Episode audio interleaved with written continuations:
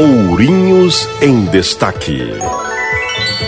A Secretaria de Assistência Social da Prefeitura de Ourinhos distribuiu na manhã de sábado, dia 18, na Praça Melo Peixoto, 1.500 máscaras de prevenção ao Covid-19. Mais de 6.500 unidades já foram produzidas e distribuídas nos quatro CRAS, Centro de Referência da Assistência Social, na Polícia Militar e Polícia Civil, na ADO, Associação dos Diabéticos de Ourinhos e no Conselho de Idosos. Consideramos a distribuição muito positiva, a população compareceu, foram distribuídas quase 1.500 máscaras e a gente entende que assim a população de Ourinhos está mais protegida contra o Covid-19.